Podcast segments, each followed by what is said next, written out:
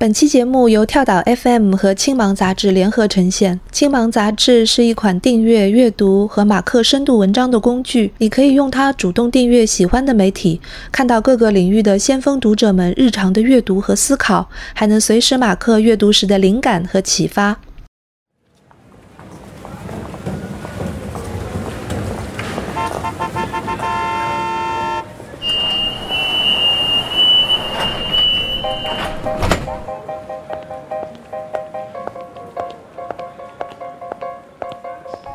今天你如何阅读？你如何利用碎片时间获取信息？短视频、播客、读书软件，这些会不会是更好的阅读方式呢？但无论如何，总还会有人偏爱书本，迷恋每一页纸翻过去的瞬间。欢迎您来到跳岛。四月二十三日是世界读书日，我们一起来聊聊关于阅读的那些事。跳岛 FM 这期节目，我们邀请了六位嘉宾，有播客的主播，有互联网人，他们也都是青芒杂志的先锋读者。我们将这六位嘉宾分为三组，两两对话，以接龙的方式，以阅读的开始、阅读的过程和阅读的完成为议题。首先来介绍我们今天的第一组嘉宾。方可成老师是新闻传播研究者，美国宾夕法尼亚大学传播学博士，现在是香港中文大学新闻与传播学院的助理教授，也是新闻实验室的发起人。好，大家好，非常开心可以跟大家在这里交流。另一位嘉宾是李厚成老师，他是看理想的专栏作家，翻转电台的主理人，以及一日谈的主持人。嗯，大家好。我想先请两位老师来跟大家分享一下你们平时的一些阅读习惯啦、阅读场景啦之类的。就比如说，喜欢在什么样的地方或者时间段看书，然后是怎么样的一个阅读的方式？那因为我是现在是在大学里面当老师嘛，所以实际上我的日常工作啊，其实也基本上是以阅读，可以说是以阅读为基础的这样一个工作了。那因为在我的这样一个工作当中，我特别是比如说要写论文，那写论文的基础实际上是你要也读很多论文，你要做这个文献的这种综述嘛。所以在我的日常生活中，比如说可能说读论文是一个非常非常主要的一个部分。当然，这个是更多的和工作相关的了。那在工作之余的我的阅读场景，实际上大部分是通过我邮箱的形式来阅读啊，因为我订阅了不少这个 newsletter，以这样一个主动订阅的方式，然后在邮箱里面来固定的每天或者每周来收取内容。那订阅的这些 newsletter 还是以英文的这些内容为主，包括一些主流媒体的内容，也包括一些相对个人化的这样一些记者或者小团队写的这些内容。那当然，另外中文内容的话，我自己也会去看一些，比如说，其实我也会在朋友圈里面来看内容了。微信朋友圈里面，朋友圈里面有挺多，比如说是媒体人，或者是这种啊社科研究者，其实他们分享的一些内容还是蛮有意思的。可能更多的那些就是碎片化的阅读了。那感觉就是好像都是在屏幕上面阅读了。对我大部分还是在屏幕上面阅读，包括其实书的话，我其实比较适应，甚至说比较喜欢电子书啊来阅读，因为实际上它。不管是你在中间做笔记，或者是这种啊摘抄，还是说做索引、搜索这些功能，实际上也都还是比这种纸质书其实要强大一些的。特别是那些我直接需要在写论文里面需要引用的、写文章需要引用的这些东西，实际上啊电子书其实能带来挺大的方便。还有一个原因，就是因为我之前去美国读书嘛，然后中间涉及到搬家、跨国搬家什么之类的，所以其实这个啊纸质书之前。会觉得是一个非常大的一个负担了，所以实际上啊，之前就算是这个读书的这个阅读，也还是确实是以屏幕上的为主。嗯，那一般时间的分配上面是什么样子的呢？确实就很难说了，因为就像我刚才说的，其实它基本上和工作和生活基本上就不分界了。那实际上，我想，不管是老师还是媒体人，还是很多这种内容创作者、内容工作者，实际上大家都会有这个问题吧？可能是这种。啊，你的工作生活的这种阅读，很多时候是分不开的。比如说，我刚才说，就算是碎片化时间里面刷一刷微信，看一看朋友圈里面内容，可能有时候看到一些东西，你也会觉得说，哎，这个东西。要不说激发了我一个研究话题的灵感，要不就是说激发了我下一篇要写的一篇长文章的灵感。所以这种东西真的是很难去严格的说区分开来，这一块时间干嘛，那一块时间干嘛的。李厚辰老师呢？那我其实很大一个背景上和方可成老师是非常类似的。呃，这个阅读本身其实还是因为平时有很多的输出要去做，像方克成老师平时需要教课，然后也有很多媒体实验室的内容发布。那我这边不管是做电台节目，还是做专栏写作，本身都需要大量的输出。在这个输出的导向之下呢，就需要去进行大量的阅读。而且在今天这个媒介环境之下，其实我自己感觉啊，因为可选择的东西非常非常多，如果不是因为有大量输出的原因啊，我觉得要去做很多深度的阅读和大量的阅读，实际上还是不太容易的，因为毕竟有很多可以选择的内容嘛。然后从阅读角度来讲，虽然我自己并没有经历很多的搬家，所以导致家里的纸质书的量其实是很大的，但其实我自己平时还是以电子书的阅读为主。然后原因和方可成老师刚才所讲的其实也一样，就是因为他不管是做摘录啊、做旁注啊、做笔记啊，都非常的方便。而且我觉得很有可能啊，就是跟方可成老师用的其实也是一个软件，这个软件做学术研究啊等等的人用了很多，就是 Margin Note。然后，呃，从阅读上来讲呢，当然平时我也会有一些碎片的阅读，像碎片阅读之前是用 RSS，然后现在呢，其实也在青芒上做一些阅读。那这种阅读平时还是很重要的一部分，包括有时候遇到微信呃公众号或者朋友圈里的文章，我也会找下来。微信公众号的文章呢，这些我也会找下来。但一般来讲呢，我是转到 Evernote 里面，然后再转到 Margin Note 里面去阅读。然后从阅读时间其实不定时了，我觉得平时好像除了遛狗都在读书啊。平时的时间，因为我自己平时是大量做案头的工作吧，然后其实我的生活主要就是在做提纲和读书之间进行的。因为不管是电台节目还是做专栏，都有大量的提纲需要做，所以一般就是一边读书一边形成提纲，一边读书一边形成提纲，大概就是这样。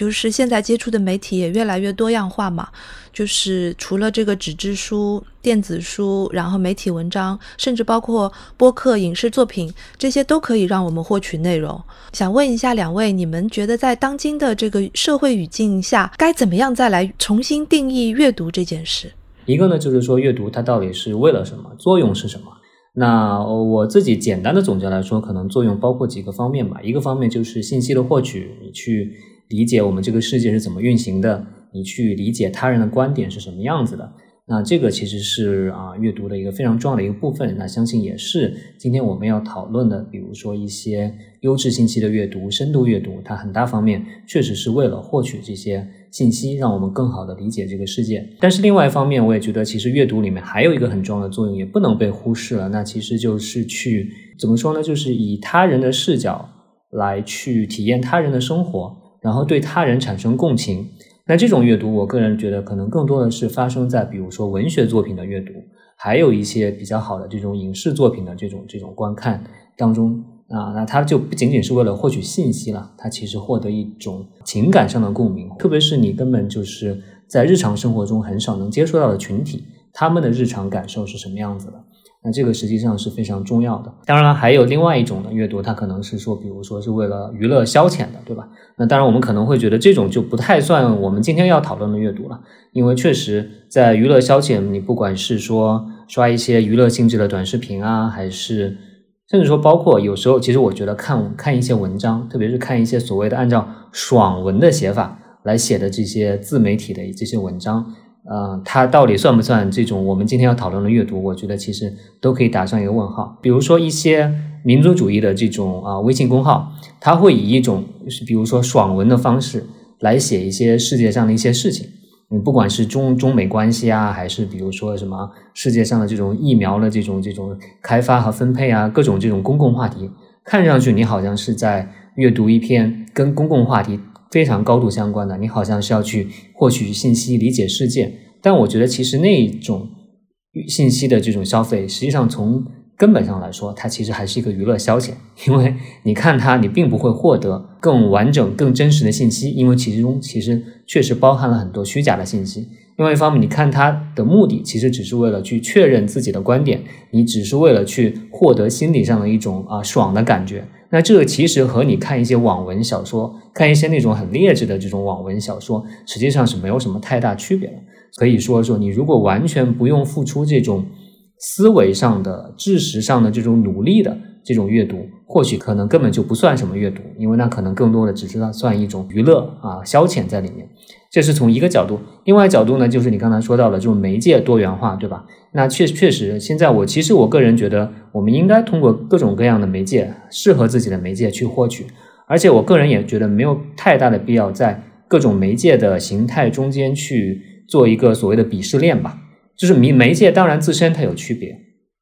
但是呢，我们不能说这中间是决定论式的。也就是说，我们不能说，哎，某一种媒介就注定了比另一种媒介更优质、更严肃、更深度什么之类的。对某一种媒介的担心呐，或者是鄙视，其实在历史上都一直存在。我们今天都说书籍、文字。是觉得是非常严肃的媒介，非常好的媒介，对吧？但苏格拉底曾经担心说，这种文字的这种发明，实际上是会使人堕落。为什么呢？因为他会觉得，人在没有文字写下来的时候，他需要把一切都记在自己的脑子里面，所以文字的发明会使人变得健忘，并且会使得你的根本就没有消化你的知识，你的知识只是写下来了，只是存在于一个外在于你的东西里面，你并没有把它给内化。所以他就会非常担心文字书籍这种媒介会使得人变得堕落，但当然我们后来发现并没有，对吧？这种对媒介的担心，后来有一本非常有名的书叫做《娱乐至死》，对吧？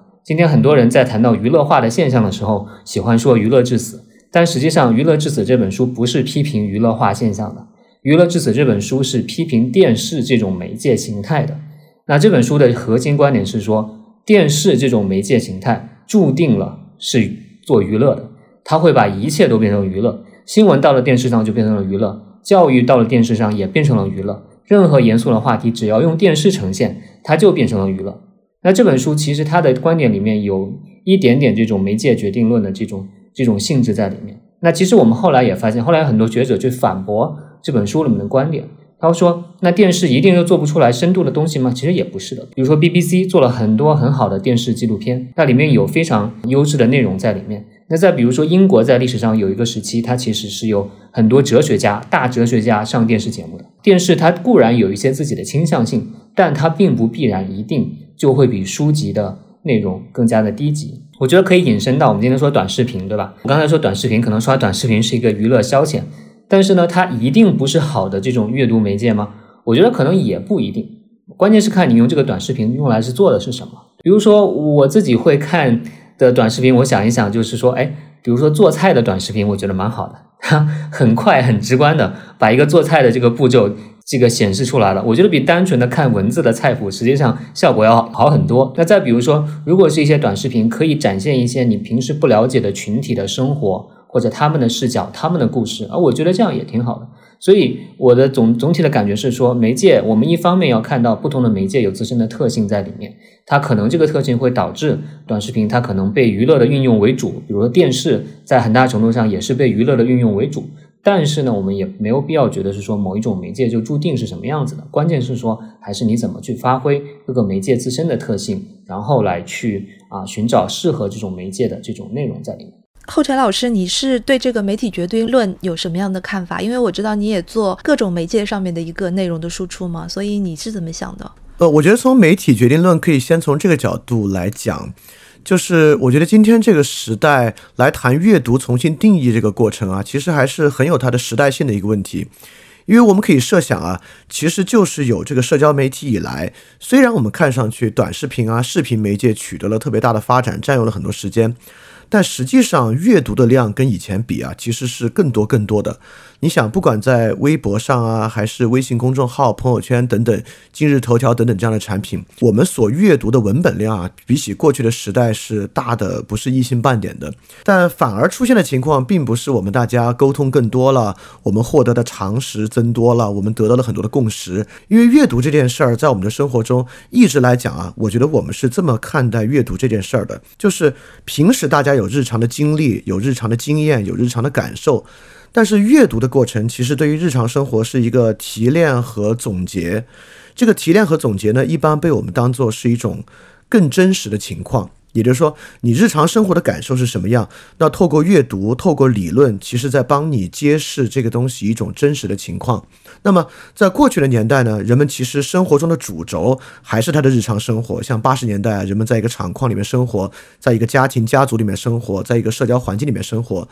但在今天的时代，跟过去的时代最不一样的呢，就是一种特别广泛的阅读进入了人的日常生活。人们日常生活就是泡在网上读，泡在网上看。当然，更重要的呢是泡在网上转发，不管在评论区、在微博转发、在朋友圈转发，这本身呢也形成了我们舆论的一部分。然后这个东西跟过去是非常非常大不同的，它其实呢也塑造着我们生活中的共识，还有我们都可以通过网络表达和网络阅读的手段，很大程度上参与到他人的生活中去。不管是一个公共事件、一个法律的纠纷、一个两个人的纠纷，包括国与国之间的纠纷，在这里面任何一个人参与的方式，而且就是这样呢。今天有更多的理论和阅读的内容，促使人相信那个就是他生活中的事实。就不管是他生活中的日常经验和感受，然后我们有很多心理学的理论告诉他，你的生活其实是像这个理论这样的。包括很多人读了一些特别简化的，类似于马克思主义的理论，他就认为，哦，这基本上解释了我生活中的一切现象。原来我生活中更真的真实是这样一种劳动关系和这样一种剥削关系。那类似的理论和阅读以及表达，还在性别啊、公共正义啊很多很多地方，其实都大量存在这样的表达。所以说，这个时候什么叫做真正的阅读？怎么使用阅读来引导？现在其实还有一个比较新的情况，比如说微信公众号文章四五千字、五六千字，但实际上基本上读下来呢，少的可能就两三分钟，多的也就四五分钟。实际上，大家更多的呢，还是在通过一个标题、呃截标题和标红加粗的部分去阅读。就这种阅读的内容，它所获得的这个注意力资源是非常非常小的。那转向视频领域，虽然现在视频非常火啊，但第一呢，视频的时长其实有限，呃，大多数网上传播的视频呢，还是在二十分钟左右，而且很多视频里面这二十分钟还要包含很多的图片啊、视频背景信息啊，所以文本量还是有限的。这个文本量有限呢，这个文字的分析性啊，就会相对来讲少一点点。所以说，在这个情况之下，我反而觉得播客确实是一个比较。呃，有潜力的一个媒介，当然原因不是因为我自己做播客，所以我这么说啊。其实原因呢，就是因为大家可以想想，比如说一个一小时的播客，像我们今天这样的一个播客节目，其实最后的文本量起码得到一万四千字左右。而且一个播客节目呢，你就没有办法前后跳读，像一篇文章，你可以大大的前后跳着看，但播客，比如今天这个播客突然跳了三十分钟，你肯定不知道其实在讲什么呀。所以说，从这么来看呢，在今天这个情况之下，播客相反啊，处到了一个中道的位置之上。就它呢本身有很大的文本量，但这个文本量的基础之下呢，它又有一定的注意力在里面。但是呢，这里也有另外一个情况啊，就是我们可以说到今天这个媒介多样化时代的另外一个情况。呃，不管播客怎么样，播客呢也在一个大的媒介背景之下。这个大的媒介背景跟过去最大的不同就是，过去一个媒介你写一个报纸上的文章啊，你不管写的好写的赖，其实一个报社是没有足够的能力把这些数据搜集上来看，到底哪篇文章写的好，哪篇文章写的坏的。但今天情况之下，不管你是一个写公众号的，你还是一个做播客的。你发出去一个内容，别人夸还是别人骂，到底是博得满堂彩，被大家一阵夸耀，还是这个文章投出去的没有什么声响？什么话题更容易受关注？什么话题不容易受关注？这个本身呢，其实变成了一个非常快速反馈的东西。这个快速反馈很大程度上其实主宰着写作者和内容创作者的心态。那这个内容创作者呢，你当然可以坚持自己关注的内容去写。但很大程度上的这种快速反馈的属性，也能够让你写一些迎合受众的内容。但是这些迎合受众的内容呢？又回到我们刚才讲的内容，它投到这个阅读的时代里面去，就变成那些以过于简单的方式，可能营养价值不大，在我们的定义之中，可能并不算作真正阅读那样的东西。所以今天这种快速反馈也是一个很重要的趋势吧？我觉得这个对于内容创作者来讲呢，其实也是一个特别大的一个诱惑。我觉得播客之所以现在看来还是确实能承载一些严肃内容，除了您刚才说到的这个。特点文本量啊，不能前后跳的这个特点之外，其实还有一个，这个里面的商业利益、商业机会还没有那么多。就算是那些想要迎合、想要去获得喝彩，然后想要获得流量，他进来也没有那么多利益可以获得，所以就没有对他形成一个很好的一个反馈机制在里面。所以我觉得从这个角度来说，播客还比较小众，还没有太多的这种商业这种利益机会在里面，反倒是。给了内容本身一个比较好的这样一个避风港在里面。现在慢慢开始，我觉得也能够有这些商业利润促使大家 接受诱惑了。对，有了一方面当然是说，如果能给这些播客的创作者一些更好的一些生活，这个我觉得其实也蛮好的。就是看这里面的这个度是什么样子的吧。我觉得比较好的点就是，它仍然它的基础还是一个，比如说 RSS 输出、主动订阅，然后是比较少这种社交媒体的这种刺激你转发的这样一种机制的话，我就觉得它根本上来说和这种微信、微博这种社交媒体就还是挺不一样的。我觉得两位都提到了一个特别重要的一个关系，就是这个内容的输出者和输入者之间的一个关系。然后像刚才这个方老师已经提到了，就是像一些 newsletter 和 RSS 是一贯的一种主动获取内容的方式。然后呢，对于很多的大众的这个读者来讲呢，他们获取的方式可能相对来讲比较被动一些，是靠那种算法来推送、来推荐他们。包括就是社交平台上面一些 KOL 的分享跟推荐，对于这个主动订阅和被动的接收，你们是怎么看的呢？就是从我自己的平时阅读上来讲啊，我是几乎很少接受这个主动的算法推荐的。就是我平时工作很忙的时候，休闲的时候，偶尔会看看这个 YouTube，但是 YouTube 呢，它就会能够根据这个算法非常好的给你推荐内容。所以说 YouTube 呢，就是基本上让我越陷越深，在上面花的时间越来越多。我自己来讲呢，基本上还是以这个主动寻找阅读内容为主，呃，尤其是以书籍的阅读、论文的阅读，然后以 Google 搜索，其实里面是应该最多的一部分。呃，今天除了这种推荐的算法引擎之外，还有这种社交推荐、这种群推荐的机制。也就是说，实际上今天很多时候你关注了一个账号，最开始应该就是这些网络营销。很多最早期的人为了在微博上把自己的账号迅速做大，他会一口气在手下有十几个账号，这十几个账号你就互相推荐，互相推荐，这个号就做得很大。所以基本上你关注了一个呢，慢慢慢慢你就关注了这十几个。那今天也是一样，未必呢是商业模式在背后做助推，更多的是意识形态的相似性或者话题的相似性。你也许在微博或者在公众号上关注了一个号或者一个文章发布的平台。慢慢慢慢的，你就发现啊，你最后找到了好多好多从他里面提及的或者他转发的相关内容。创作者来讲啊，是一个众人拾柴火焰高的这么一个点，但是对于阅读者来讲呢，你关注了一个人，但因为这样的转发和他们这种结成了某种意义上的这个自媒体联盟啊，就像是这样的关系呢。所以这个呢，在今天我觉得是除了算法推荐之外，另外一类对大家影响力还挺大的推荐，因为这种推荐你可能会认为。你你相反觉得你好像做到了某种兼听则明，对吧？你看了这么多不同的账号，对这么多不同内容的分析，都从不同的角度，但似乎都走向了一个特别相似的结果。这么看起来，好像你愿意相信，或者他们愿意让你相信的东西呢，就越来越凸显出来。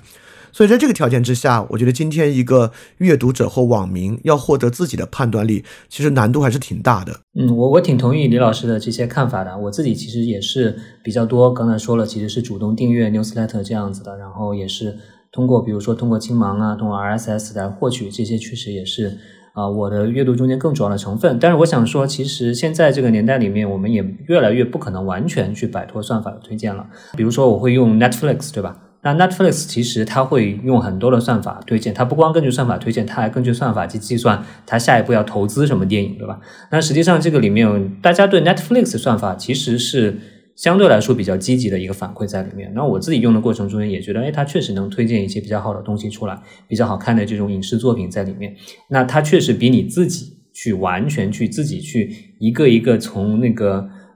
大量的这个影视的这个库里面去选，这个确实是要呃方便很多，效率高很多的。Netflix 之所以它的这个算法推荐还不错，有一个很重要原因，可能是因为它背后的这样一个库本身，它有一个基本的一个质量保证在里面。因为你毕竟生产影视作品，那你确实还是需要比较大的投入，专业的这样一个一个水准在里面的。但是这就跟你去生产一篇文章的这个这个投入是完全不一样的。所以啊，我觉得可能是最后这个背后这个库本身会有一个原因，当然我不知道它在这个推荐机制里面是不是也会涉及到对内容的分析了，这个或许也有原因在里面。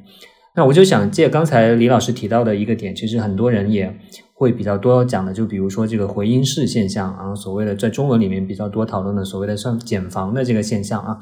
那很多人说这个算法导致了这种回音式的现象，导致你只能看到。这种啊啊跟你的意见相似的内容。那实际上，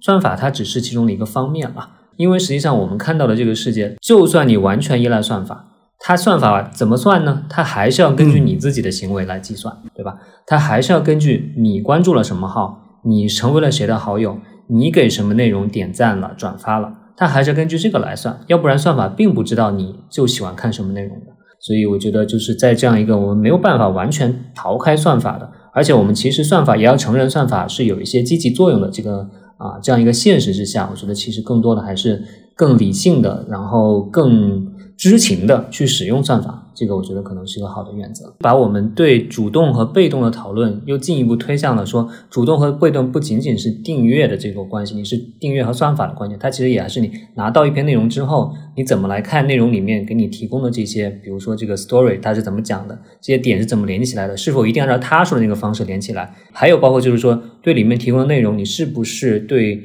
比如说，你要自己要做一些 fact checking，你要做一些事实核查在里面，你不一定完全相信它里面写的东西。其实这个我其实也确实要包括在我们说的这个主动和被动里面来。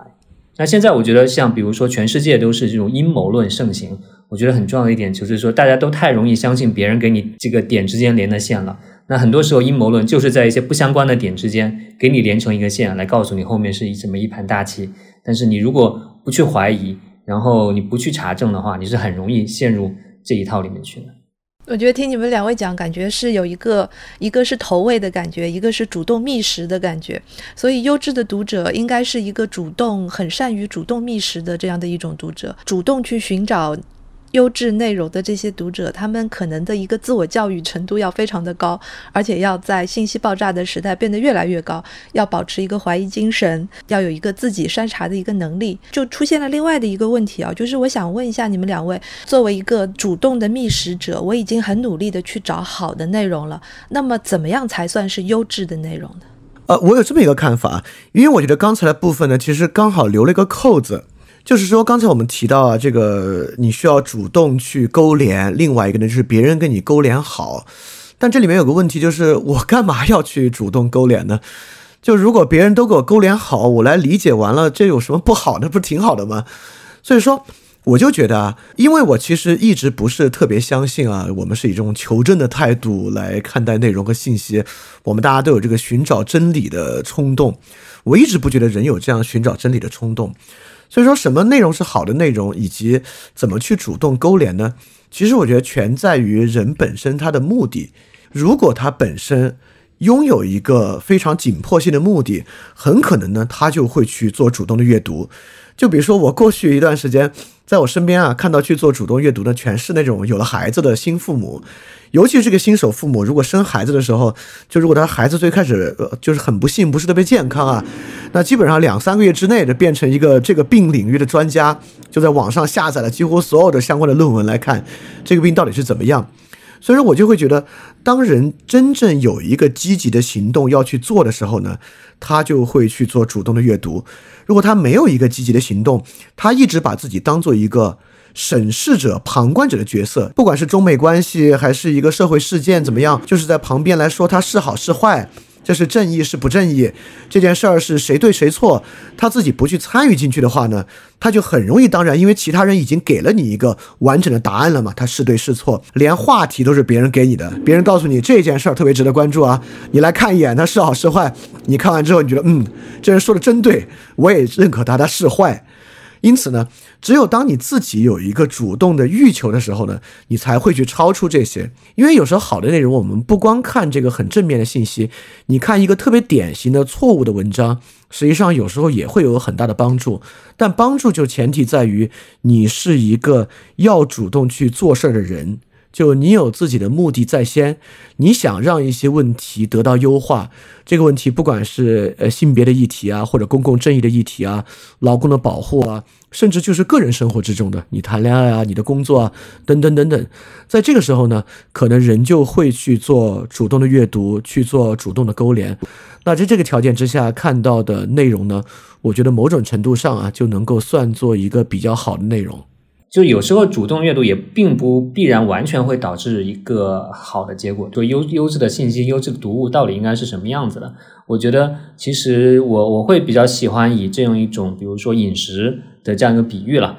原料你必须是优质的，对吧？你原料必须是出自一个，比如说一个正规的一个农场里面，你不能是不知道从哪来的，嗯，呃，一个一个三无的一个原料。所以呢，其实就基本的就是说你的信息是有出处的，并且呢，你是来自于所谓的可信赖的这个产地的，对吧？你的信息的这个出处本身是可以信赖的，而不是出自一些本来就是生产阴谋论的这些这些这些信源那里。然后呢，就是你拿到原料之后，你这个烹饪的过程，对吧？你烹饪的过程，你得是一个读物这边来说的话，你就是一个，你是用负责任的态度去做的，你用负责任的态度去写的，你不是故意的去曲解和误导的，你不是故意的，是为了达到一个什么样的目的去来使用这些原料的。那然后呢，就是你烹饪过程之后呢，是一个一个包装，对吧？刚才我们说到社交媒体上面，可能有时候会刺激啊人们去写很多这种阴谋论啊，或者标题党啊，或者是这种哗众取宠的内容啊。那就是因为它这种机制刺激大家不得不就去过度的包装，或者是过度的往里面加糖，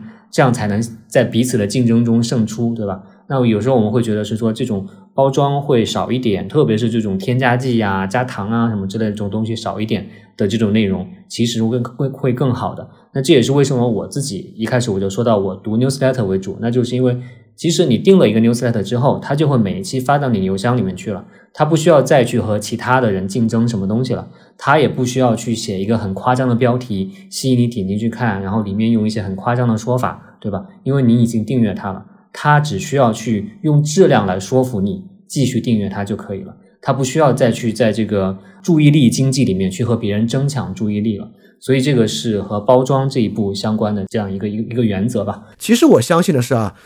疼痛这个东西，不管这个疼痛背后是阴谋的原因，还是弱肉强食的原因，还是什么其他的原因，人是没有办法就接受。好，我躺倒了，这个疼痛既然来了就躺倒啊。当然有一点可能啊，就是人很大的疾病或者他完全绝望的情况之下，就像刚才那个企业家，如果他最后就完全无望了，他可能会相信更大的阴谋论，会认为这个一一点公正都找不到了。但实际上，我还是相信，就在一种很现实的生存困境或这种困境的情况之下，其实人这种创造力是特别原发的。这个就有点像，呃，怀特还有一本书啊，《Models of Thoughts》，就是思想方式。这个思想方式的第一章叫做 “Creative Impulse”，就是创造性冲动。它讲的其实就是人在面临一个困境的情况之下，才会有这种突破困境的创造性冲动。而思想里面的重要性感受呢，其实也都是由这种创造性冲动本身带来的。我觉得可以就稍微引引发一点啊，这一点我觉得其实也引向了，就是说我最近在很关注的一个方面，就是所谓的这种啊 solutions journalism，就是这种解困式的、解决问题式的这种报道了。确实，我们之前的这种新闻报道有个很大的倾向，就是去揭黑、揭露问题，但是可能就停留在这一步了。那更多的展现就是说，我们这个世界是千疮百孔的，我们世界是非常糟糕的，非常多问题的。但是呢，没有足够的展示出，就是有问题的基础之上，还是有很多人去解决问题的，去想办法做一些事情的。而且这些人可能就是普通人，不一定你非要是有很多钱的、位高权重的人才行。你每个普通人都可以去解决一些具体的事情。这个李老师刚才说的这一点，又让我更加相信说，这个去做这种解困式的、解决问题式的这种。报道这种内容本身，它还有非常积极的意义在里面。它确实也能够使大家可以更加脚踏实地的去寻找一些主动寻找一些更优质的一个信息在里面。我好像第一次听到这个概念，就是方可成老师在参加一个播客节目的时候提到的，这种解困式报道和解困式叙事。当时方可成老师在讲到很多我们报道的积极一面和我们其实社会在获得解决而没有被看到的。就这也是我自己一直很关注的，我就觉得其实现在的环境啊，不管说多糟糕多差，但实际上说话的空间和做事的空间，实际上还是很多很多的。我觉得这个很重要。对于普通的一些读者和内容输出者来讲，他们可能更关心的是一个公共议题以及一些自己的判断或者想法以及信息的一个归纳。但是像哲学这类的思想性的内容。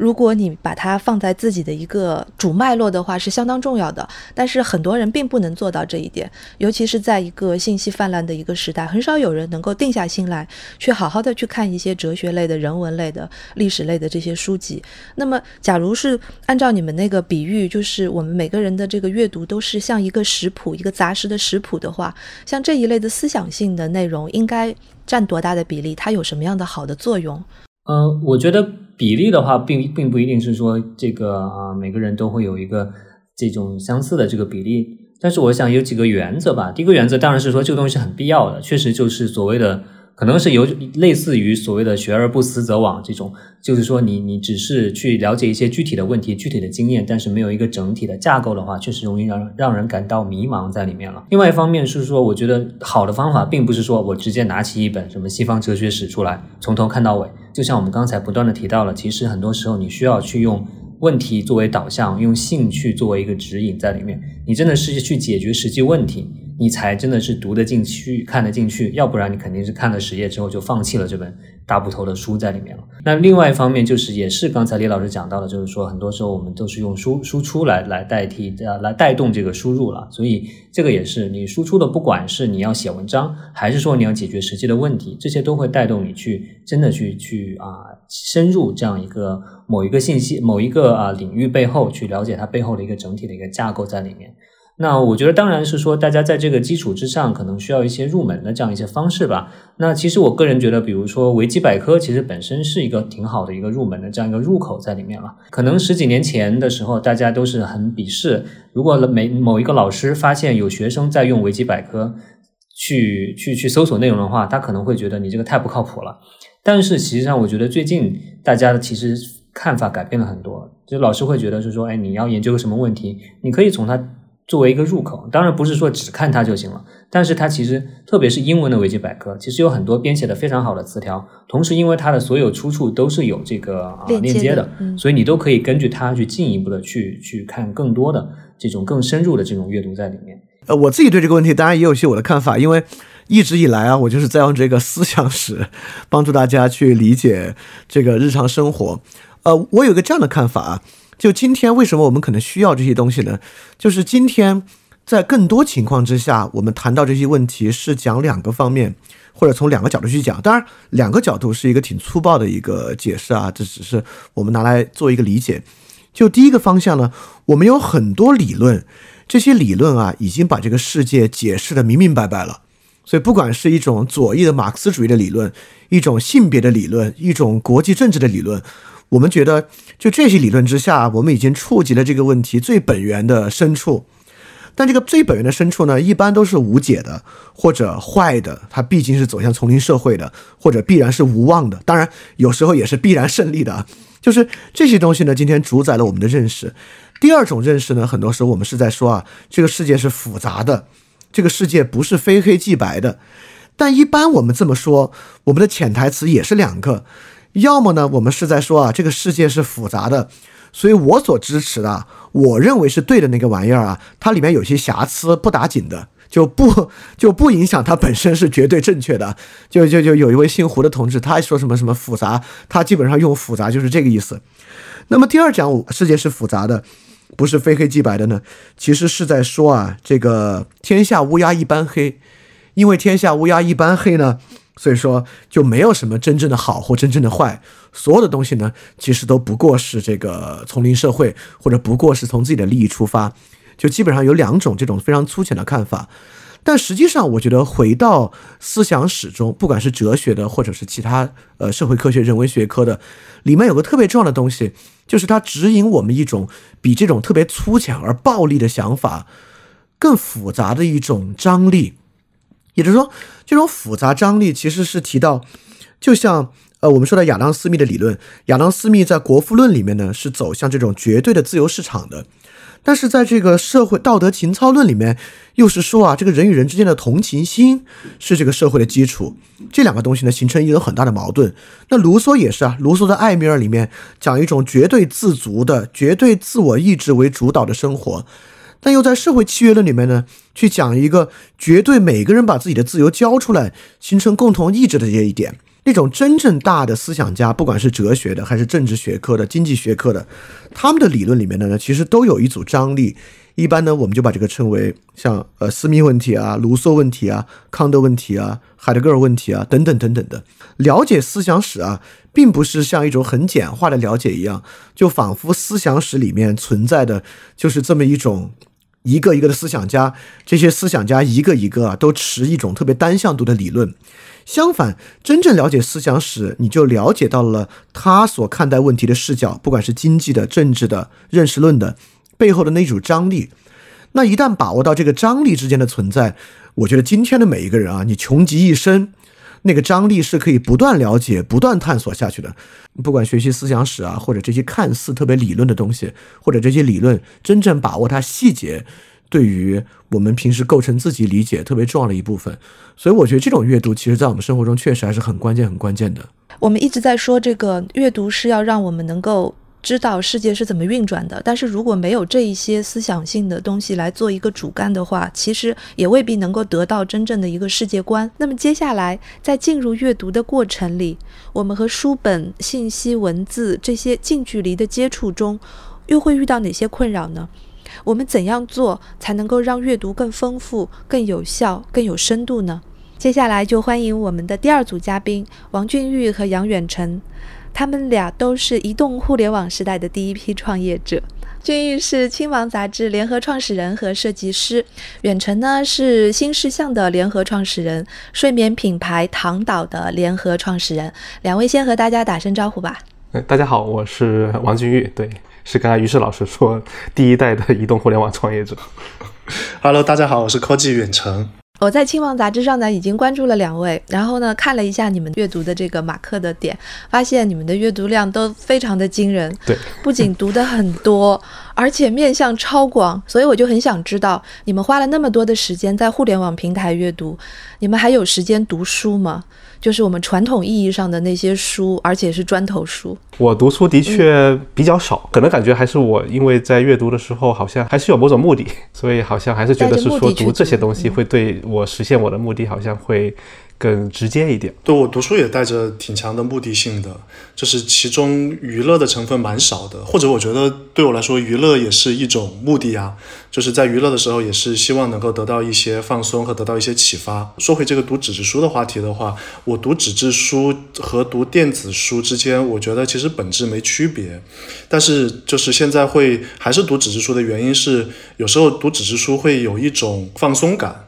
因为读那个电子屏幕看久了之后，眼睛会不舒服。因为我刚做了近视眼手术，对，读纸质书就会好一点。所以我现在经常发生的一个情况是，我一个书就会同时读它的电子版和纸质版。我以前读纸质书的时候，就是会，因为也是会手上拿一支那个马克笔。经常的事情是我读完一本纸质书，我划完以后，我还要去 Kindle 里面把它电子版再重新再划一遍。对，因为那样子存档会比较比较方便一点。但的确，就像袁成讲的，我可能读这些书，比如说我读小说会非常少。甚至是包括我最近读的一本书，是那个傅高义写写八十年代，呃，广东的那本书。那本书我其实都做了不少笔记。我最近其实就是电子和那个呃纸质书交替读的是刘擎的那个西方思想史评述吧。其实他本来就是在网上一一年发一篇嘛，然后最近就是这个一页这个出版公司把它做了一个合集，就过去十九年，我就把他之前几年的全部找出来，在青芒上读了，然后马克之后读，我发现就是神奇的是，我在青芒上读比我读纸质书的速度要快很多。这是为什么呢？我觉得就是，就当读手机屏幕的东西的时候，你会没有那么的苛求自己，就是必须要一句一句的把它给弄明白，所以你可能这个速度就提起来了。就是用我自己的说法是叫深度的碎片阅读。就是读的内容，它其实也是，你可也可以说，它其实还是是不是读着玩的，它还是需要一定的理解成本、认知成本的。但是它花的时间其实相对是碎片的，就是你在任何地方都可以拿出来读一读。我还是有点好奇，比如说你刚刚会讲到说你读书的。啊，目的性也会挺强的。指的是什么呢？比如说，可能我读的很多，的确就是说，比如说商业的，成为投资投资人写的商业的书，某个创业家写的他的公司的呃传记。我读了梁鸿的这个《梁庄在中国》，然后又读了《梁庄十年》，就他十年前后写两本书，觉得也是带着类似的这个目的，就是想要了解今天我们所在的这个。就是环境到底在发生什么，更大的中国或者离我们更有距离的这个社会在发生什么，这个是一定的目的性。我觉得还有两方面的目的性吧，就是想要获得和看电影类似的体验，就还是是某种想要把自己。就是放在一种被感动、被共情的环境里面去，让自己被别人感动或者被别人共情。所以我最近一两年花很多时间在读门罗的小说，我基本上买了他所有的书，然后还买了在能中文世界能买到的所有评价他的书。所以我我经常晚上就会看。就是你会觉得说自己有需要沉浸式阅读的这种需要，对不对？我觉得这是一种放松。很多时候，比如说，哪怕我看日本的生活方式杂志。我也会感觉自己其实还是处在某种工作状态的，就看到一个什么东西就想说啊，我一定要想办法记住它，要不然我忘了这个启发就过去了。所以其实还是在一个工作状态，时不时的就要想办法，就是拍下来，记到印象笔记或者拍下来发到公司群里面。就那个状态其实也不是完全放松的，虽然读的是生活方式杂志，但是就是如果要追求完全放松的话，就是还是得读小说。这个的区别是不是就是它的这种所谓的时间的？长短，比如说它是沉浸进去两个小时，还是十分钟的区别？对，应该是这样的。以及他的世界和你的远近吧，就是他在小说里面发生的事情，再怎么着也不会对你的今天的生活产生功利的影响。所以你们一方面是需要特别。当下的一些信息，然后另一方面也需要一些远距离的一些内容，让自己有沉浸和被感动的、被共情的这种可能。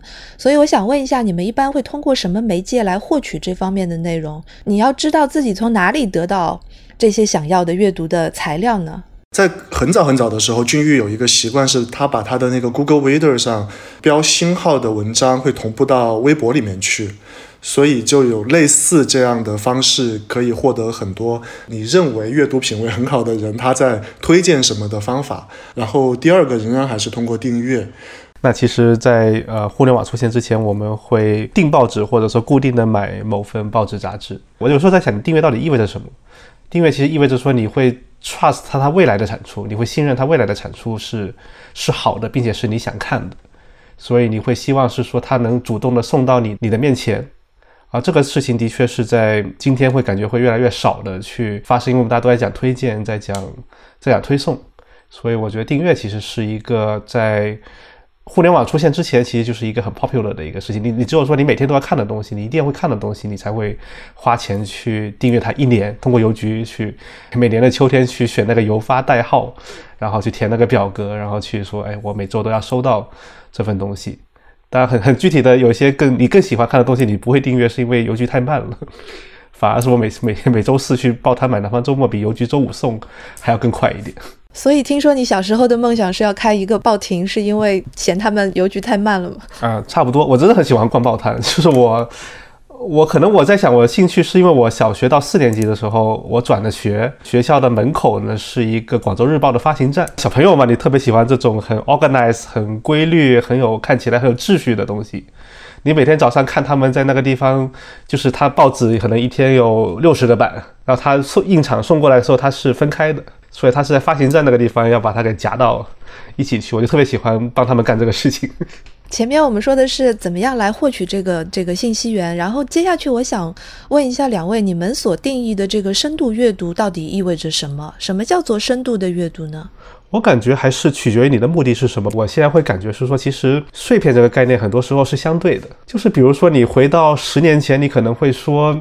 一个五分钟的视频是叫短视频。对，一般来讲，可能一个视频三分钟、四分钟，你会说那是一个碎片的短视频。可能到了几年前呢，你会说一个一分钟左右的视频是短视频。快进到今天，你可能觉得一分钟的视频都叫长视频。自己会怎么去定义自己在阅读，或者哪怕是在更广义的讲视频的消费、内容消费里面，你想获得的是一个什么样的东西？我反而还是会去追求一些相对来讲，比如说你能够把一个问题、一个事件能够讲得比较清楚的，并且是有信息的增量的。我也不太喜欢看评论，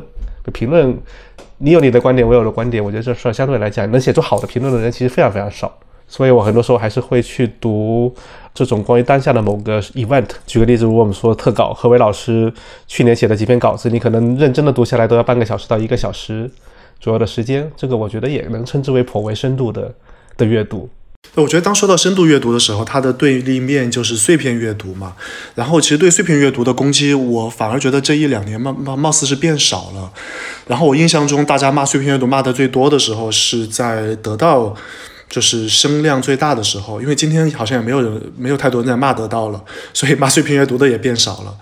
他是因为得到的这个，比如所谓的把书给缩编的这个原因，说它是碎片吗？这个是他被骂的一个组成一个原因。另外一个就是他直接李翔当时的课也会有人说这是碎片阅读嘛，说我只要碎片知识，就是你你是就比如说最不好听的话，你是妄想用碎片知识来去贩卖焦虑，然后就这样学不到系统性的东西之类的。对，但其实我一直是认为，就这种批评其实有点荒唐的。往往这种批评的人，或者特别认同这样批评的人，他们也不一定是在深度阅读的人。其实我我也用得到哈，比如说我最近就一直在听得到刘擎的那个，就是西方思想论述是他一本书嘛。他另外有一个在得到开的课是西方现代思想史什么的，就那个课我一直在听。我觉得其实那个东西我真的是要聚精会神的听十分钟。有时候还得一边听一边看文字，我才能够大概 get 到的。所以你说这个它确实是碎片，就一次十分钟。但是你说它是不是深度呢？所以这个东西它确实是，就是你不能说碎片一定是肤浅的。而很多就是鄙视碎片阅读的人，他连碎片阅读都不读，所以他更难的去有整段的时间去做深度阅读。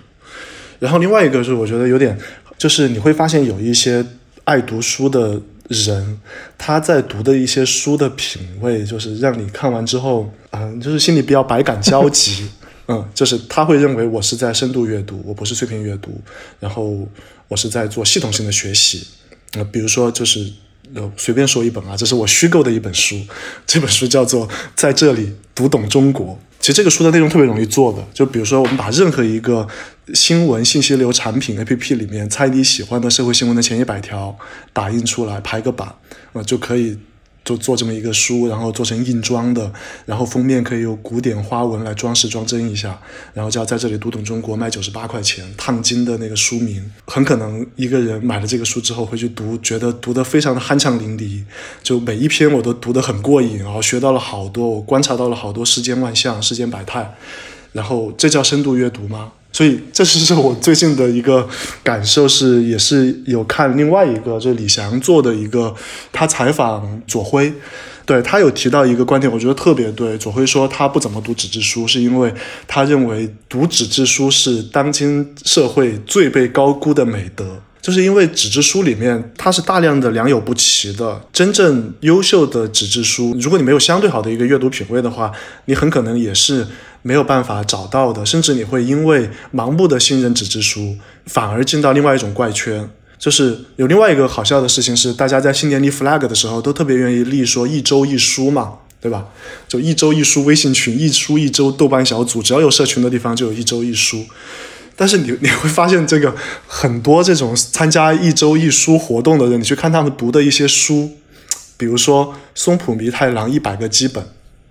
就是说。嗯，这个很可能它也没有一篇公众号的内容多啊，但是这个也是一周一书里面大家特别爱读的一种书，对，所以就是纸质书祛魅，是我我不知道这个事情什么时候会发生哈，然后也可能永远不会发生。那我就是想 想说，就是纸质书它真的并不代表着深度阅读，也不代表着阅读品味。刚刚讨论的其实也是说，其实它的题材是一方面，就它拿什么容器来装是一方面，嗯，但另一方面来讲的话，其实它本身的这个内容的内核。内容的本质到底是什么？这是另外一方面。当然，其实的确书这种题材，它更容易装某种更系统性的的的知识，只是说它不一定是 系统性的知识。对，包括我们呃去年就是我我创办的另外一家公司是个咨询机构，叫做关键实验室。然后其实受十三幺的委托呢，也做了蛮多十三幺的呃观众的调研工作的。那其实你你也不能说看视频就一定不是深度的。十三幺这个一个节目可能四十分钟，包括他以前有这种啊导演剪辑版，可能三个小时、四个小时的完整版。那你其实也是需要沉浸进去，你需要做很多的思考。包括我最近发现，可能我我比较落伍，刚发现 B 站其实上的笔记功能。其实我觉得这个也是说，你其实看视频也不见得就是娱乐消费，也有很多这种内容。对的，现在听播客不是下面在有很多像 B 站上面打弹幕一样，它会在某一分某一秒，然后有一些什么样的感受听听的感受就可以直接打在那个下面做时间轴的那种，就应该是你说的这种听音频的这个马克功能吧？啊，对，比如说你要说播客的话，播客跟听相声有什么区别呢？其实题材上没有什么区别，都是一段可能不短的一段音频。啊，里面的区别，我们当我们说一个东西是播客的时候，我们往往不会说指的是一个一段相声，其实还是因为它里面的这个实质对这个术语赋予了一些定义。就是有很多人，他们现在还是会纸面的阅读和互联网端的阅读，他们还是比较倾向于纸面的阅读，是不是？其中有很大的一部分原因是因为纸质书会带来一些审美上面的愉悦，所以大家还是会倾向于这种把它高估，有它的这个审美的美德。那远程你是怎么看的呢？因为前阵子我在看呃于博亚写在读库上面写了篇文章，大体也是讲的是就是纸质书，纸质书对纸质书。但非常有意思的是，那篇文章在清码里面阅读量非常高。对对，所有的人都关注了那篇文章。对，然后我会觉得它里面讲到的很多的问题是是存在的，但可以说是电子阅读还没有做到那么好。我我的看法非常简单，就还没有人去花心思把电子阅读做得那么的好。电子阅读今天来讲的话，还是一个效率。为主，比如说它可能携带更方便，比如说做笔记更方便，但还是没有很多人从审美啊，或者从这种呃沉浸式的一个消费体验的角度去去构想。我觉得这是未来还是有可能发生的。包括大家说到纸质书的这种空间感啊、重量感啊，这个当然电子阅读没有办法完全去模拟，但我觉得电子阅读也可以有些别的一些地方是可以让它最后在这些地方跟纸质书看齐，或者甚至某些地方去啊超越纸质书，比如说空间感这个事情。我其实觉得这个纸质书祛魅，并不是说就是纸质书一定会被电电子书最后全部取代。我觉得只是说它有特别还是有非常非常强的存在价值的，因为我自己也是。大量的买书，最近，然后我也有一个今年的个人计划是叫买书超过买咖啡计划，就是想说我今年，嗯，如果自诩为一个蛮爱阅读，然后也有一些上进心的人，怎么可能一年，怎么可以接受自己一年喝掉的咖啡的钱都比在书上面花的钱多？扪心自问了一下，所以就给自己设了一个小目标，所以我还是在大量的买纸质书。那就另外一个特别强的价值是，纸质书它有很强的仪式感。就当你拿到纸质书和你拿着手机在阅读的时候，就你内心的那种状况是不一样的。所以这也是为什么我们读纸质书的时候，我个人总是慢的，就是因为你会觉得你是在进行某种打个引号的仪式，所以你的那个整个身心灵是放慢了，你其实更专注了。就这个是潜意识里的一个东西。所以纸质书在这一点上，我觉得电子阅读感觉很难取代。而且在电子阅读的时候，也是在不同的平台会有不同的这种仪式感的强弱的。比如说在微信里头，我就很难得到沉浸式阅读的这种仪式的体验的，因为你在微信读任何一个文章，读了超过三分钟，我就有点焦虑，就想说，哎呀，他占了我的这个注意力，会不会别人已经发了消息来，我得退回去看一下。所以就那个时候，你你整个人是焦躁的，就是总是想着有没有人现在在找我，在阿特了我怎么着的。所以其实你们自己会有一个把这个评读延伸为一个深度阅读的一个方式，比如说转移到青芒杂志上面，然后做一些马克。所以我想请问一下，你们除了记这个马克了之外，分享的这个动作之外，还有没有一些别的延伸深度阅读的办法？我觉得马克其实不是为了分享，我一直还是觉得说马克他是个利己的一个行为，就他是一个给自己记下来的一个一个行为，就是我们会说 所谓的利己激励他。其实马克我觉得更像是我们以前做简报的这个事情。那简报呢，当然你想象我们要剪下来，然后拿胶水来粘等等，非常的麻烦。后来呢，我们有什么剪贴板？那我开始可能会阅读的时候在电脑上面阅读，然后把它看到的好的东西复制粘贴到我的某个类似印象笔记。这样的一个地方，这个也是慢的。那我们今天无非是说，因为我用青芒杂志，无非是这个事情变得更加的容易，但它的实质，我觉得其实没有发生啊很大的变化。所以，包括我也有时候写文章啊等等，有的确会翻出来可能几年前记的某一某一个手抄本 上面的一个的一个东西。那今天只是说把这个事儿变得，只是说把它变得更加容易。那分享在这里面像是什么呢？其实有点像是你去看别人的笔记本，就把好比你在学校里面可能去看学霸的笔记本。我觉得更像是是这个事情，它不是出于分享的目的，但是它显然对别人也会有用。我们今天会去讲是说算法会给你带来所谓的信息茧房，但其实本质上面来讲，只订阅才是真正的信息茧房，因为你只会从自己已经挑选过的内容源里面来看。啊，这里面打破的一个方法，的确还是跟原产说的是一样的，就是我看别人读了什么东西，就是我信赖的这些人，我觉得他的阅读品味好，包括我原成马克的东西比我还多，那我会从他的这里面去发现很多，啊，我不知道的东西。这种分享给我的感觉是，让所有的人都能够站在巨人的肩膀上。或者说让自己少走一些弯路，因为有一部分人已经帮自己做了一些大规模的筛选，所以在这个被筛选的内容当中，我再去筛选，这样我的这个阅读的精髓程度就会更高一些。就是马克那么多内容，有一个原因是想要留下给自己带来启发的一些资讯或者一些想法，这样嗯之后有迹可循。因为我就是还是会有一个习惯是想要。衡量自己一年下来到底读了多少东西，然后之前呢就会呃十几年都是用豆瓣嘛，就是会标注那个豆瓣的读过，然后去年应该也是读了好几十本书，但是那个数字呢，后来我发现其实它意义很小，因为去年我读的很多书都很水。因为有一些工作的需要，我们开始做唐导这个睡眠品牌，所以需要去了解一些和睡眠有关的知识，也需要去了解一些和纺织和工艺，就是这些方方面面的东西。但很多时候读这种东西呢，它它是很小的书，或者说我只是需要读一本书里面就是很有限的一个片段，然后这样读了之后，我还是会习惯去那些豆瓣马克一下读过。呃，但这样一年下来，就看上去读了很多，但其实就是自己到其实是没底的，说我到底读了多少。所以其实就有一种不安全感，就是我今年到底是呃有没有读到自让自己满意的东西？所以我呃从今年年初开始，我自己给自己想了一个小计划，叫做一万次启发计划。然后我我做了两件事，一件事就是我会把呃在青芒上面的马克每过一段时间去全部翻译一遍，然后把里面我认为可以称之为启发的马克再复制粘贴到 Flowmo 里面去记一记。这样，我 Flowmo 里面所有的条目全都是我认为对我有启发的信息或者想法或观点。然后，这是数字上面的这个启发，数字阅读上的启发。这个你感觉比例？你感觉比例会有多少？呃，你说马克里面有启发的是吗？对对对，三三分之一，三分之一的样子吧。嗯，那还挺多的。然后，另外就是我在我发现有一个很好用的东西是那个小圆点贴纸。就是它可能只有你的指小小拇指的指甲壳的四分之一大那么一个小圆点，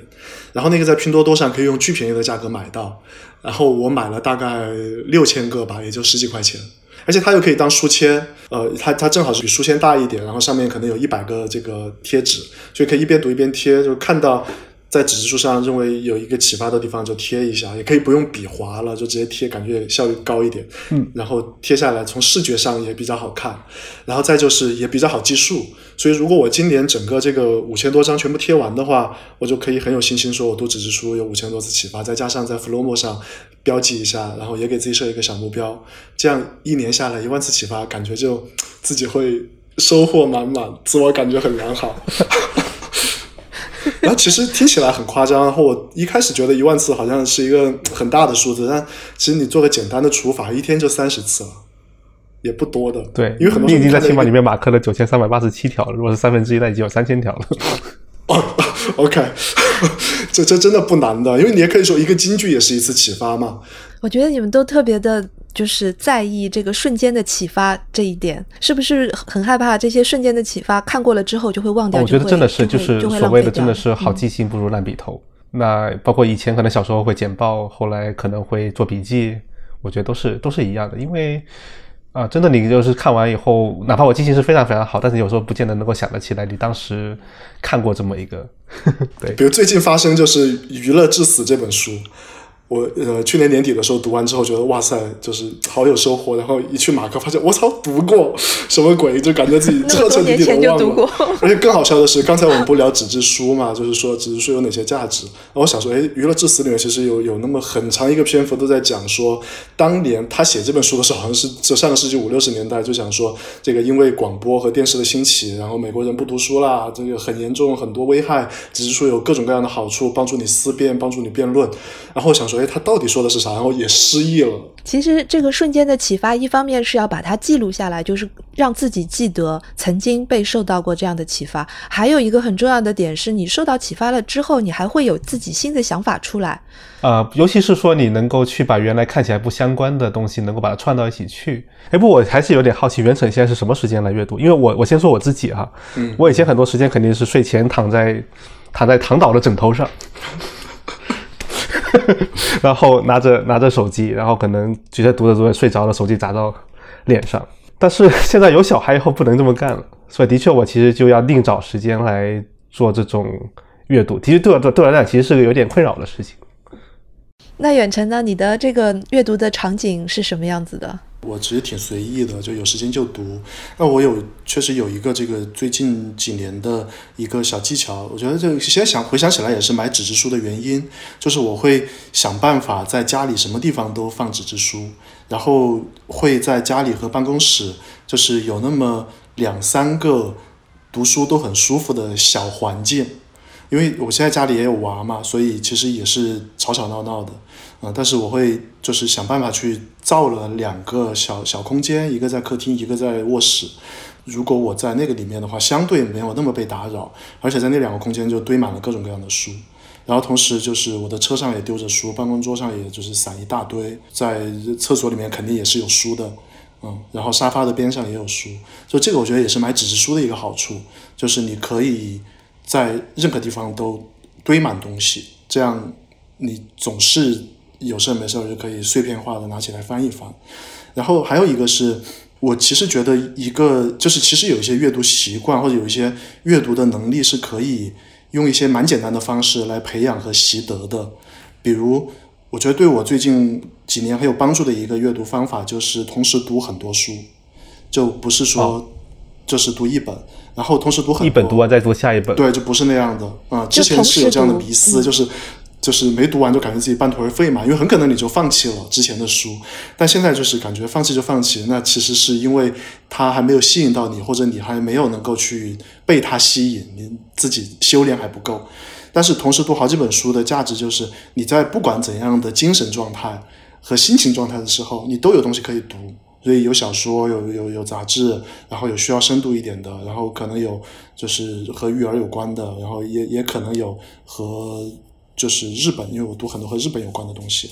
所以就能够让你保证自己在有一点时间，不管状态怎么样，都能够有个东西能读。我见过最夸张的这个利用碎片时间阅读，是一个出租车司机，一个滴滴司机，然后他是在那个那个那个那个放手机屏幕的地方，他是在看电子书，然后每一次等红灯的时候，差不多有的时候一两分钟，有的时候三五分钟，他就会一屏一屏的看下去，然后等红灯变了，他就接着走。我觉得那次是给我留下了非常深刻的印象。他好好好奇他读什么书？我坐在后排，我看不见，对 应该是比较有情节性的吧啊，嗯。啊，就跟追剧我觉得情节性的，对比较适合像这种移动空间当中的碎片，你会你你会很容易转接到上一个上一个情节。但是如果是像我读一些呃人文类型的书，比如说是哲学类的或者历史类的，我可能会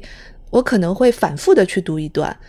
就好像远程说的，就是你同时在读几本书嘛，然后有一本书放在案头，有可能是我每天都会去看这本书，然后会发现回过头去看昨天看过的那段，获得的启发会更多。对，甚至比如说我之前读博弈论，那我甚至是去肯定是需要拿草稿本的。然后前面讲到一点点那个碎片啊等等的，我我觉得人人就是比较重要的还是要自洽。就你说你要达到什么目标，你就去付诸实践。举个我自己不好的例子呢，比如说我说我要身体更健康，但我不健身，对这个我觉得是不好的。但是比如说我知道我自己要了解的是当下，那我就是更优先读啊、报刊杂志，而不是啊、大部头的书。我觉得这点也是自洽的，因为我还是知道自己想想要的是什么。但当你需要系统性的知识的时候，你也更应该读读读书。如果你需要很全面的来了解某一个某某某一个学科，所以我感觉这个还是啊、理解自己的在阅读当中的需求是什么，而不是说人云亦云的是说人必须要读书，或者人不能读碎片。嗯，要有一个自主权的选择，这样能才能够让有目的的阅读更加深入。对，就像袁晨说的，读书未见得百分百一定是好的。对，读碎片不见得百分百一定是不好的。我们越聊越发现，现在有求知欲的人是无时无刻不在阅读，阅读带来的启示、感动也越来的越多样化、及时化。所以在这种阅读场景里，我们不得不提出下一个问题：怎样才算是圆满的读过了我们想读的内容？阅读有没有一个完成的状态？阅读的终点应该是什么样的？现在我们邀请第三组嘉宾，熟悉播客的听众朋友们一定都非常的了解他们。寇爱哲老师是故事 FM 的创始人，持续通过播客记录普通人的真实故事。大家好，很高兴来跳岛做客川台。徐涛老师是一位资深的记者，然后成为了声东击西播客节目的主播，现在他还是生动活泼传媒的创始人。Hello，大家好，谢谢跳岛的邀请。我们也想先听听两位平时阅读的习惯是怎样的。毕竟在这个碎片阅读时代、多媒介阅读时代，阅读已经变得跟二十年前大不一样了吧？觉得我现在阅读的场景还挺奇怪的，因为我更多的就变成在听书了。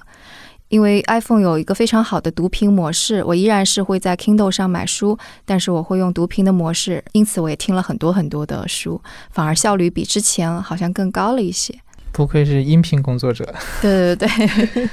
电子书，尤其是有声书这一块儿，像美国这边做的特别的好嗯。对，国内这一块儿现在我看也在起步。当然，很多人现在已经习惯是直接把那个让让系统自带的这个 Siri 什么直接去读书，嗯，后面会有更多的这种专门为这个书去配音的这种，嗯，这种体验可能会更好一点。你们现在还会读纸质书吗？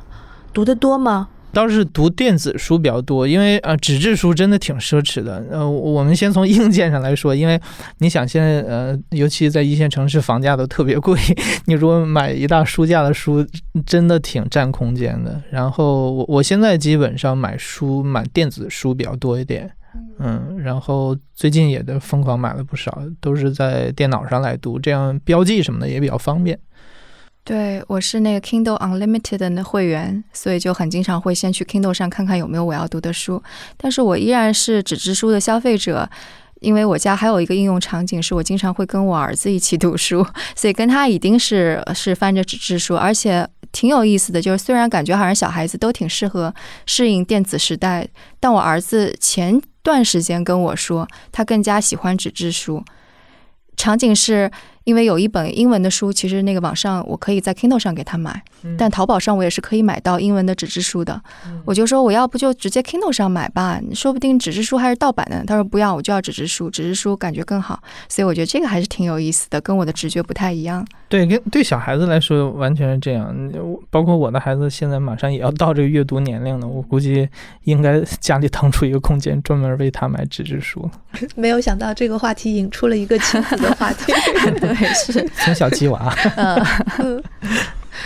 那你们平常会会不会做一些啊阅读笔记啦这一类马克啦这样的一些动作？对，我觉得大家读电子书最方便的一点，我觉得就是标记吧，后面翻起来也比较方便。其实纸质书反倒是你标记起来找也比较麻烦。但我还是挺喜欢就纸质书上面划一划，然后贴一个便利贴的感觉的，就感觉有一种仪式感。说到这个仪式感呢，就是呃，我们知道艾哲以前是在图书馆做过一段时间，因为就是图书馆学这个专业毕业的是吧？对，没错，嗯，很冷门的一个专业。所以在图书书馆也工作了四年，那么当时的一个阅读习惯和现在的阅读习惯会有什么不一样吗？我觉得图书馆它在里面阅读最大的一个好处啊，就是它每一个品类的书都会比较全。你像你在做一些专题阅读、检视阅读的时候，就比较方便。你想了解这个知识谱系当中的其他一些东西的话，很快你都可以找到资料。尤其对一些知识性的书，在图书馆来读是非常方便的，就有点像读维基百科。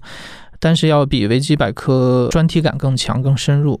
但是像小说类的，我还是更倾向于是自己在家比较安静的自己去享受。这两种阅读的这个这个题材不一样，导致你这个阅读的选择的环境也会不太一样。那徐涛老师，你以前做了那么多年的这个记者，然后关注的一些呃领域都是科技、商业、文化这些。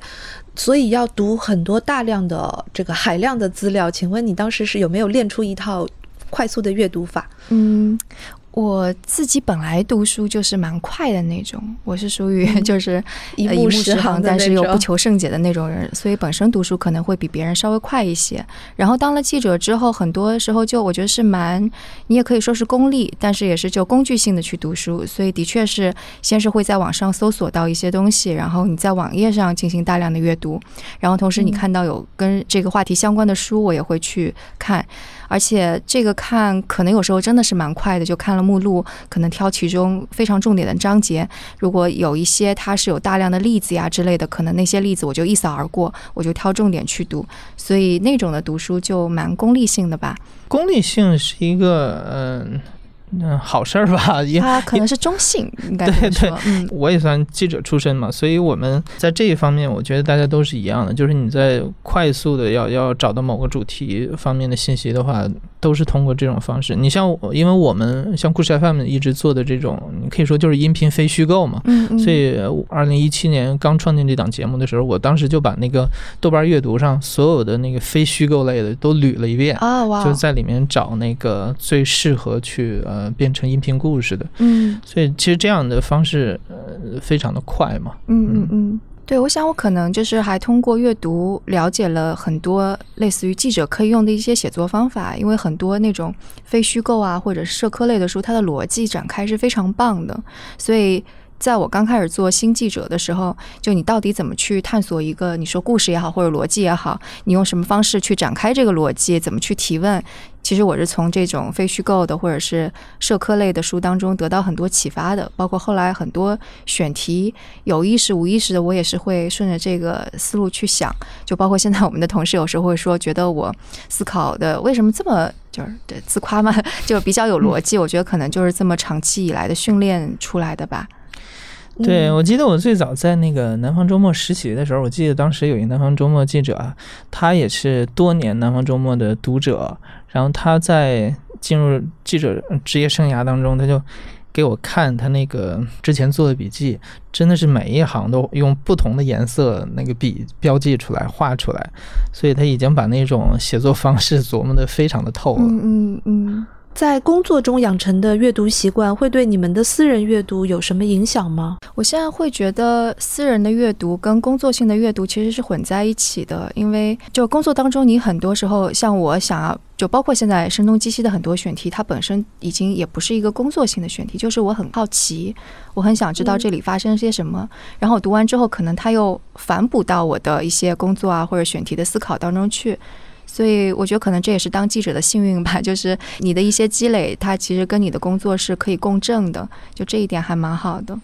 就包括还有一点是可以共振的，就是你读了这本书，然后其实你读完了之后，它后续其实不是读完就读完了。你跟别人讨论，甚至是跟这个书的译者或者是作者去讨论的时候，还会启发你有一些想法，所以这种共振感就更加强。对，我觉得这是我们做这一行最最好的一点吧，就是嗯，你的兴趣其实和你的工作是高度重合的，基本很难分开。说到工作，艾哲现在在做。做播客故事 FM，我就想到一个比较延展性的问题，因为一般来说，评论被认为是可以帮助我们进行思考、完成阅读的。但是故事 FM 呢，倾向于用故事的方式去理解，不加评论。那么你在阅读上是否也是如此呢？除了知识和观点，我们是否可以完成一种情感上的深度呢？其实我们这个呃，只讲故事，不太去评论的这个风格，可能跟我个人的这个。啊，成长经历或者说呃兴趣变化是有关系的。我觉得我在嗯二十出头的时候，刚那个大学毕业那段时间，呃，反倒是对观点、对理论更感兴趣的一段时期。你想啊，时间是零八年左右，那段时间呃我在那个五道口附近工作嘛。然后五道口那块儿就有特别多的大学，然后每周末甚至每天都有无数的这种讲座，嗯，不同的观点的人聚在一起，会讨论某个话题。那时候其实就像海绵一样，你天天吸收各种各样的观点，你也嗯不断的冲击你的大脑。那段时间其实是一个价值观养成的阶段。但是慢慢的时间长了之后，其实我就会发现一些问题，就是呃观点我已经听得足够多了。那其实最后观点是什么？它要落实到。生活当中去，你你怎么去指导你的生活？你以一个什么样态度去生活？这时候我反倒发现，浸淫在具体的场景当中的这个体验和感受是更加重要的。嗯，打个比方说，我在图书馆一个事业单位工作了四年，后来我选择辞职去做记者，可能有一个月亮和六便士的这么一个选择。这时候，如果很多。长辈告诉你，那你你应该考虑你的饭碗这些东西，嗯，你可能只是一个一个观点，他告诉你未来的路上可能有多难，嗯，你知道你喜欢什么，但你不确定你做这个喜欢的事情。当中具体会遇到什么样的困难？那种感受，呃，是你能够承受得了的吗？还是说你你你会喜欢的东西？所以我觉得具体的故事和案例就尤其的重要了。所以后来，呃，我我在做媒体这些年当中，就越来越不太去关注观点是什么，而是说它具体的体验、故事、经历、感受是什么。现在的阅读的对象非常的多，媒介也非常的多，大家都是在通过一个碎片阅读进行一个海量的阅读，都想知道世界是怎么运转的，所以去阅读。但是知道了之后，是不是真的能够培养出自己的一个世界观，这变成了另外一个问题。我觉得可能就是，就如果用古人说的，就。读万卷书，行万里路，有点是，就是你光读书，你没有去经历很多事儿，你你那有些书可能你就没有明白。像我感觉好像，在有一些书是二十几岁的时候或者十几岁读的，那时候可能没什么感觉，但到四十岁还没到四十岁呢，就是再去读一下，感觉就会，哎，我我好像之前没有想过这事儿。而且就是乔布斯有一句话，他在那个斯坦福做演讲的时候说，“connecting the dots”。把一些零碎的点串起来，我就觉得这句话说的特别对。我现在很多时候就会觉得，类似于我经历的事情，我看的书，他们彼此之间是有联系的。然后之前自己无法理解的很多孤立的点，在某个阶段就突然就让你觉得，哦，他们原来。是这样子联系在一起，然后这个东西就好像就形成了你某种价值观。我我特别同意，我特别同意这一点。包括其实我觉得很多，呃，我们说那些大部头的世界名著啊，这些，呃，我反倒是在呃年纪比较小的时候。不是特别的吸引我，不是特别能读懂。嗯，你年龄更大一点之后，你经历的东西多了之后，你在读一些细节的时候，就更容易抓到你，让你产生一些共振。对，在读大学的时候，其实我们的老师有推荐一本那个罗尔斯的《正义论》，嗯，然后那本书我读了，然后读了之后也就读了，其实就感觉好像也没有太多的感触，但是。到现在，就无论是我们讨论什么一些社会问题，就还有是女权主义，就是现在女权不是，呃，男生跟女生就是关于这个东西吵的就不可开交，感觉好像就有的时候就是。各自的立场都非常的分明，对吧？就是他们也有道理的地方，但我就觉得这个时候罗尔斯的正义论就特别适合。就假设如果你能够抹去你之前所有跟性别相对对，就是性别啊或者你的一些观念，你就先设的条件都还没有发生在你的身上，无知之幕就在你面前，那一个政策。你会选择是 A 呢，还是 B 呢？你是选择女性能够有更多的产假呢，还是说她能够有更多的福利支持她去工作呢？就我觉得这个就特别容易帮助你去理解，所以这个就是感觉好像它就是很遥远我读的一个东西，但跟我现在的一个价值观就产生联系了。对，可能那个阶段读的时候，它更多的是停留在一个智力游戏当中的理解，对，后面就是其实。呃，活生生的这些例子，你要用到这个工具去思考，感觉好像都是机缘巧合。像那《崩溃》那本书，我应该也是大学毕业没多久的时候读，然后去年我就疫情期间又读了一遍，感觉就又不一样了。为什么会在疫情期间想到读这本书呢？就当时给人的感觉就是，你看我们的社会已经到了一个非常完备的阶段，结果一个疫情就打乱了所有的节奏，就感觉。太脆弱了，这个社会，然后每个人也很脆弱，然后包括《崩溃》那本书的主题是讲文明是会因为哪些原因消亡的，所以就我就又拿出来读了一下。包括当时也在思考，类似于就是互联网啊、social media 啊、社交媒体对整个社会的影响是怎么样。对，我觉得越是这种呃世界出现大变革的时代，大家就越想读一些这样的书。包括嗯，我可能也是非常偶尔的会重读一些之前的东西，不会有意识读。好比我我前段时间又重新翻一翻《一九八四》，我特别喜欢那本书。对，可能这些书你会偶尔重新翻一下吧。然后我还重读了《哈利波特》，那个《哈利波特》是大概反反复复读了很多遍。然后现在这一次是因为跟我儿子一起读。说实话，我觉得我真的很少会重新。读什么书？我觉得我我应该说读书比较多的时候，反倒是像初中的时候，那那个时候像什么把所有金庸的小说都读完了，什么卫斯理的科幻小说都读完了。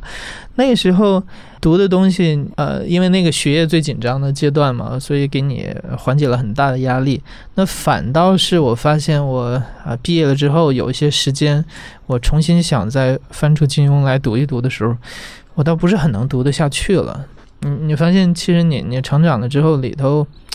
任何有一点你觉得有一点嗯。脱离现实的东西就会让你非常的出戏，啊，你真的很难沉浸在其中了。因为很多人他们会觉得说重读你才会加强一个记忆，然后对一本书的理解或者说对一个内容的理解才会更加的深刻。但是我觉得也未必吧，就是像艾哲说的，可能你年轻时候读的东西，到的稍微有一点年纪了之后读，反而能够证明是自己在进化了，自己已经进化到了原来那本书所没有的一个层次。所以真正的问题是，并不是说一定要去重读，而是。说你们认为该怎么样能够深化自己的阅读？我我感觉现在其实读书，可能现在很多人不读书，是整个社会或者在教育系统把读书这个事儿看得太重了，就已经不是一件快乐的事儿了。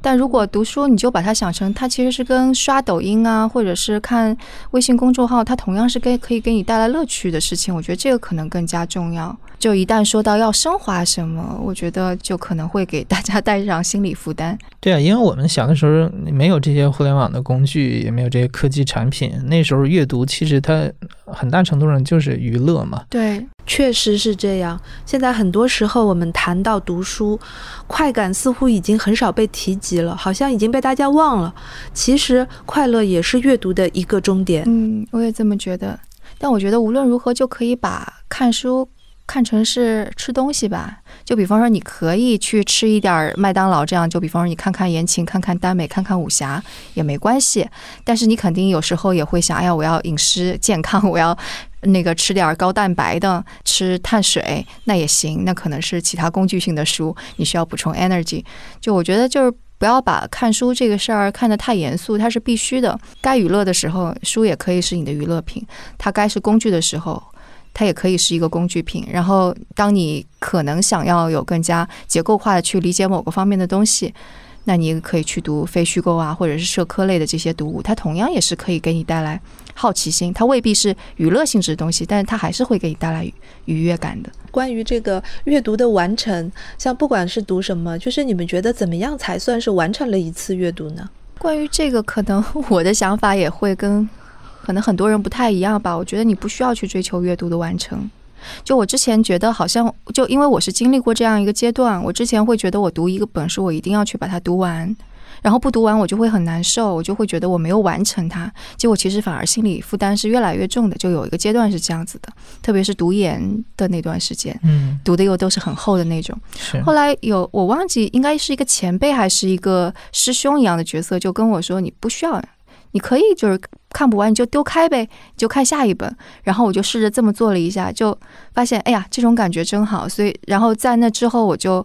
不去追求读书的完成了。但其实事实上，我也读完了很多书，但同时也有一些书我不喜欢，或者我觉得暂时我看不下去的，我就把它丢在一边。也有一些书是读了一段时间没有看完，丢在一边。过了一段时间，我又回头把它看完的。所以可能就这个也是我说的，就是阅读还是你要开心吧。就如果它给你带来压力，你就更加看不完了，对不对？嗯，对，完成这个阅读的完成不不见得是一次性的一个事情。嗯，是，我也非常有同感。就是我之前读书的时候，也经常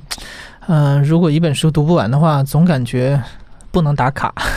所以所以你就很有很有压力嘛。然后后来其实呃，我读过一本书，也挺呃推荐给大家，就是如何阅读一本书啊。我也读过那对对对对，那那里头介绍技巧非常好。它其实针对不同类型的书，你有不同的阅读方法，包括什么简式阅读、专题阅读啊。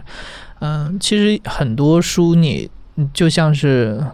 刚才徐涛说的，我我们可能只需要去功利性的把你需要获得的信息点获得就可以了，没必要完全呃完成去打卡。其实回到刚才那个话题，就是阅读的范围。我自己是看电影特别多的人，所以嗯，我觉得看电影也属于阅读的一部分了。那我之前看电影也有这样的习惯，就是一部电影即使看的过程当中觉得有点无聊，但我还是会坚持把它看完，然后我。去豆瓣上打个卡，对对。后来发现这个其实也蛮浪费时间的，你真的没有必要那样子。嗯，我反倒看电影，我也会特别的，呃，专题阅读一点，就是好比我会特别收集那些根据真实事件改编那些电影，都打一遍看一遍，对我工作也有帮助。嗯，然后包括好比这段时间，那我就喜欢某一个导演的片子，那我就把他所有片子都找出来看一遍。对对，嗯，这也是一种阅读的深度的体现。那么你们认为达到阅读的深度，是否就意味着阅读已经完成了呢？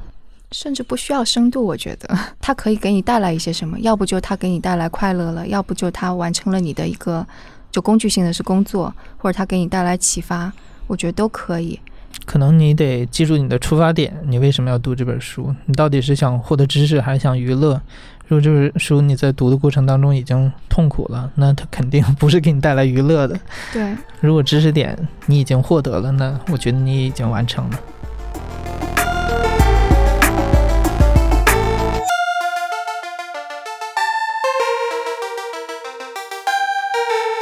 非常感谢六位先锋读者的参与，给了我们非常直观的感受。当今的阅读绝不只是读书，我们都像海绵一样在吸收信息和观点。现在的阅读是思想与故事的阅读，是在纸质书和屏幕间不断切换的阅读，是在马克、标记、分享和收藏中逐渐推进的阅读。也是获取文字、音频和影像的多重阅读。无论是利用碎片时间的阅读，还是给自己一大块时间的沉浸式的阅读，这件美好的小事总会给我们带来知识、智慧与共情。感谢大家收听跳岛 FM 和青芒杂志联袂策划的世界读书日专题节目，下期再见。